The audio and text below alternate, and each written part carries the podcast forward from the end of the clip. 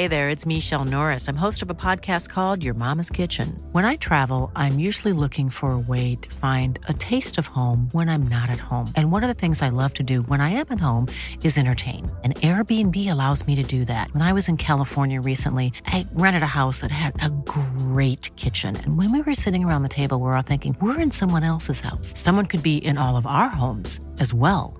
If you have a home, but you're not always at home, you have an Airbnb. Your home might be worth more than you think.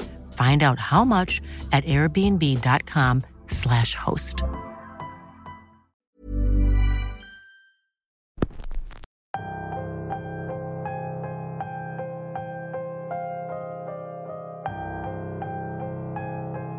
El mes de septiembre ya casi termina, y eso significa que estamos más cerca del mes del terror. Pero para que ya vayan entrando en calor, les tenemos una historia bastante espeluznante. Una historia que le sucedió a un grupo de personas al intentar cruzar la frontera norte de México. ¿Qué pensarían si les dijera que el menor de tus problemas al cruzar puede ser la migra?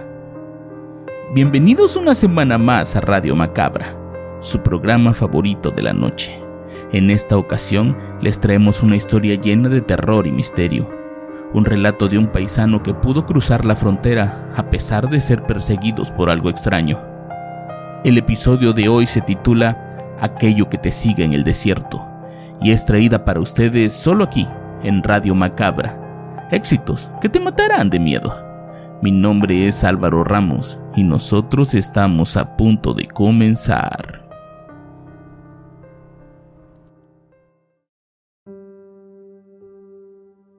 Como muchos en México, las posibilidades de tener una mejor vida se hacen cada vez más complicadas. El trabajo escasea y desde la pandemia cada vez están peor pagados. Fue por eso y porque varios de mis familiares tomaron la misma decisión que decidí cruzar la frontera para irme a los Estados Unidos. Lo hice pensando en tener una mejor vida y en poder ayudar a mi familia en México. Como muchos, lo primero que hay que hacer es llegar a la frontera y buscar a alguien que te cruce los famosos coyotes o polleros. Yo ya tenía uno que me habían recomendado y con el que venía hablando desde hacía varias semanas atrás. Recuerdo haber llegado a la frontera en Sonora para comenzar mi travesía. Conocía los riesgos pues otros familiares ya habían cruzado antes, ya me habían advertido, pero esto que me tocó vivir nadie me lo había contado. Ya teníamos varios días en un hotel de Sonora Éramos un grupo de 12 entre mexicanos y centroamericanos. Los nervios eran muchos, ya que se habían comentado que teníamos que cruzar por el desierto y caminar por varios kilómetros. Créanme que cuando ya estás ahí, comienzas a sentirte temeroso de que algo te pudiera pasar, hasta que nos avisaron que ya era hora de irnos. Iba muy ilusionado, como todo mexicano que lleva toda su fe puesta en Dios para cruzar con bien. Cargaba una mochila y un garrafón de agua. Llevaba ropa ligera, pero que me cubriera del frío y del sol, pues el coyote nos dijo que pasaríamos de noche, pues era más fácil burlar a la migra. Además de que en caso de tener que caminar de día, el sol iba a ser sumamente intenso. Salimos a las 12 de la noche del hotel y nos encaminamos hacia un callejón. De ahí nos subieron en una camioneta de pasajeros y nos llevaron hasta la orilla donde se dividen los Estados Unidos con México. Ahí conocí a Iván, un muchacho de Honduras. Él había viajado solo hasta Sonora. No tenía amigos o conocidos en México, pero muchas ganas de cruzar y encontrarse con su familia.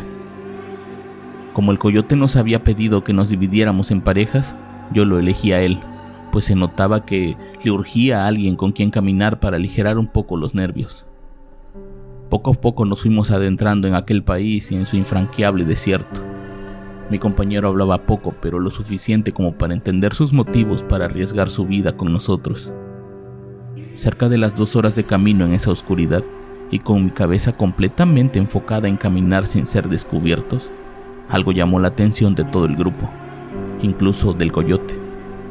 Eso que escuchábamos era un llanto, pero no era de ninguno de nosotros, era el llanto de un bebé ese llanto nos paralizó a todos. Empezamos a murmurar y a tratar de averiguar quién o qué podía provocar ese llanto.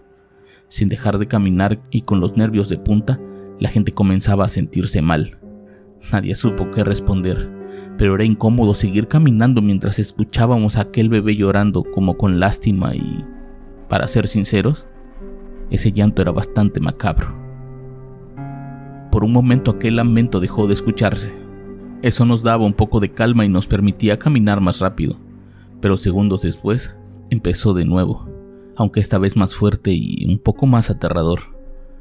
Ahora lo podíamos escuchar más cerca de nosotros. En nuestro grupo iban algunas mujeres, pero yo recordaba que antes de salir, ninguna dijo llevar un bebé con ellas. De hecho, el coyote había dicho que estaba prohibido, pues eso podría llamar la atención de la migra. Fue ahí cuando nos detuvimos un momento. El coyote y el otro guía hablaban entre ellos y de repente nos pidieron que nos acercáramos. Nos dijeron que teníamos que seguir caminando e ignorar cualquier cosa que pudiéramos escuchar, cosa que hicimos más por miedo que por otra cosa. El grupo seguía caminando más unidos que al principio. Era como si nadie quisiera quedarse atrás, pues no sabíamos qué era eso que lloraba detrás de nosotros, hasta que Iván me dijo, deberíamos regresar a ayudar a ese bebé. Yo lo miré fijamente, realmente no creía que estuviera diciendo eso en serio. No sabemos si es un bebé o es otra cosa, tenemos que seguir caminando, le contesté. Puede ser algún otro migrante con su hijo, o un niño que seguro nos vio y decidió seguirnos me decía mientras miraba hacia atrás. Yo no quise seguir con esa plática y le dije que siguiéramos o el grupo nos iba a dejar atrás.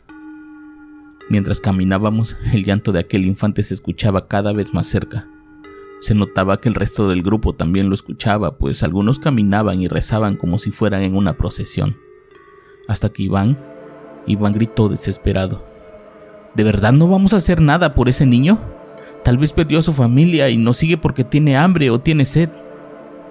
El grupo se detuvo y el coyote dijo, Quien quiera volver está en su derecho, pero no vamos a esperar a nadie y tampoco vamos a volver a buscarlo.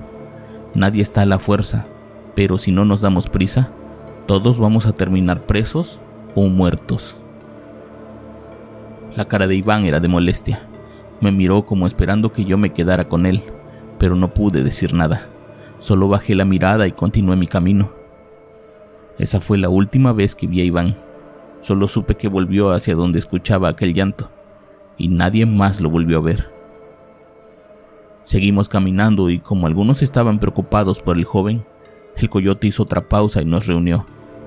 En voz baja nos dijo, Eso que acaban de escuchar, señores, no es un bebé Tal vez ustedes no lo han notado, pero el llanto nos viene siguiendo desde hace ya varios kilómetros. Si fuera un bebé de esa edad de la que se escucha el llanto, ¿creen ustedes que nos podría seguir al mismo ritmo? Al escuchar aquello se me pusieron los pelos de punta al pensar que aquello podía ser algo malo y que ese muchacho había ido en su búsqueda.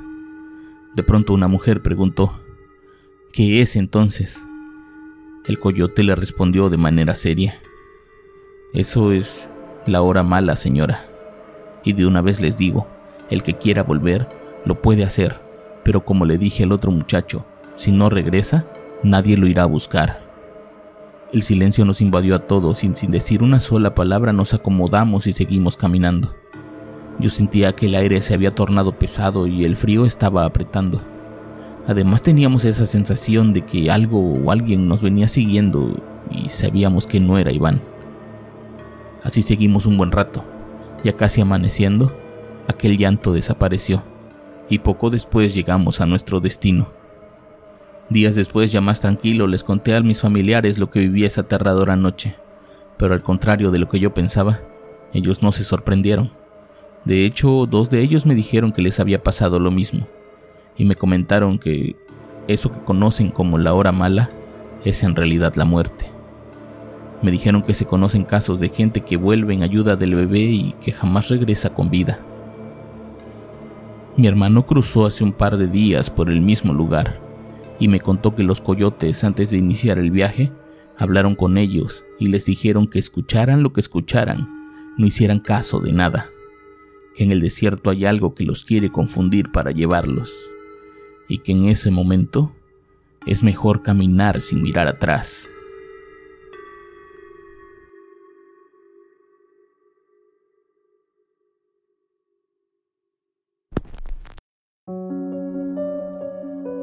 ¿Conocen a alguien que haya cruzado de esa manera?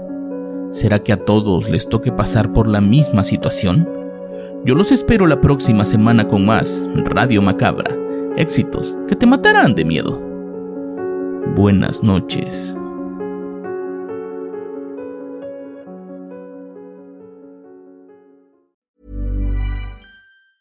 Small details are big surfaces. Tight corners are odd shapes. Flat, rounded, textured, or tall. Whatever your next project, there's a spray paint pattern that's just right. Because Rust new Custom Spray 5 in 1 gives you control with five different spray patterns. So you can tackle nooks, crannies, edges, and curves without worrying about drips, runs, uneven coverage, or anything else. Custom Spray 5 in 1. Only from Rust Hey, folks, I'm Mark Marin from the WTF Podcast, and this episode is brought to you by Kleenex Ultra Soft Tissues your ally to help tackle your allergy symptoms this season. I love the change of seasons, but nobody loves pollen and all those other things floating in the air that make you sneeze during this nice weather. Kleenex Ultra Soft tissues are hypoallergenic and allergist approved. So fight back against watery eyes and runny noses without worrying about irritating your skin. For this allergy season, grab Kleenex and face allergies head on.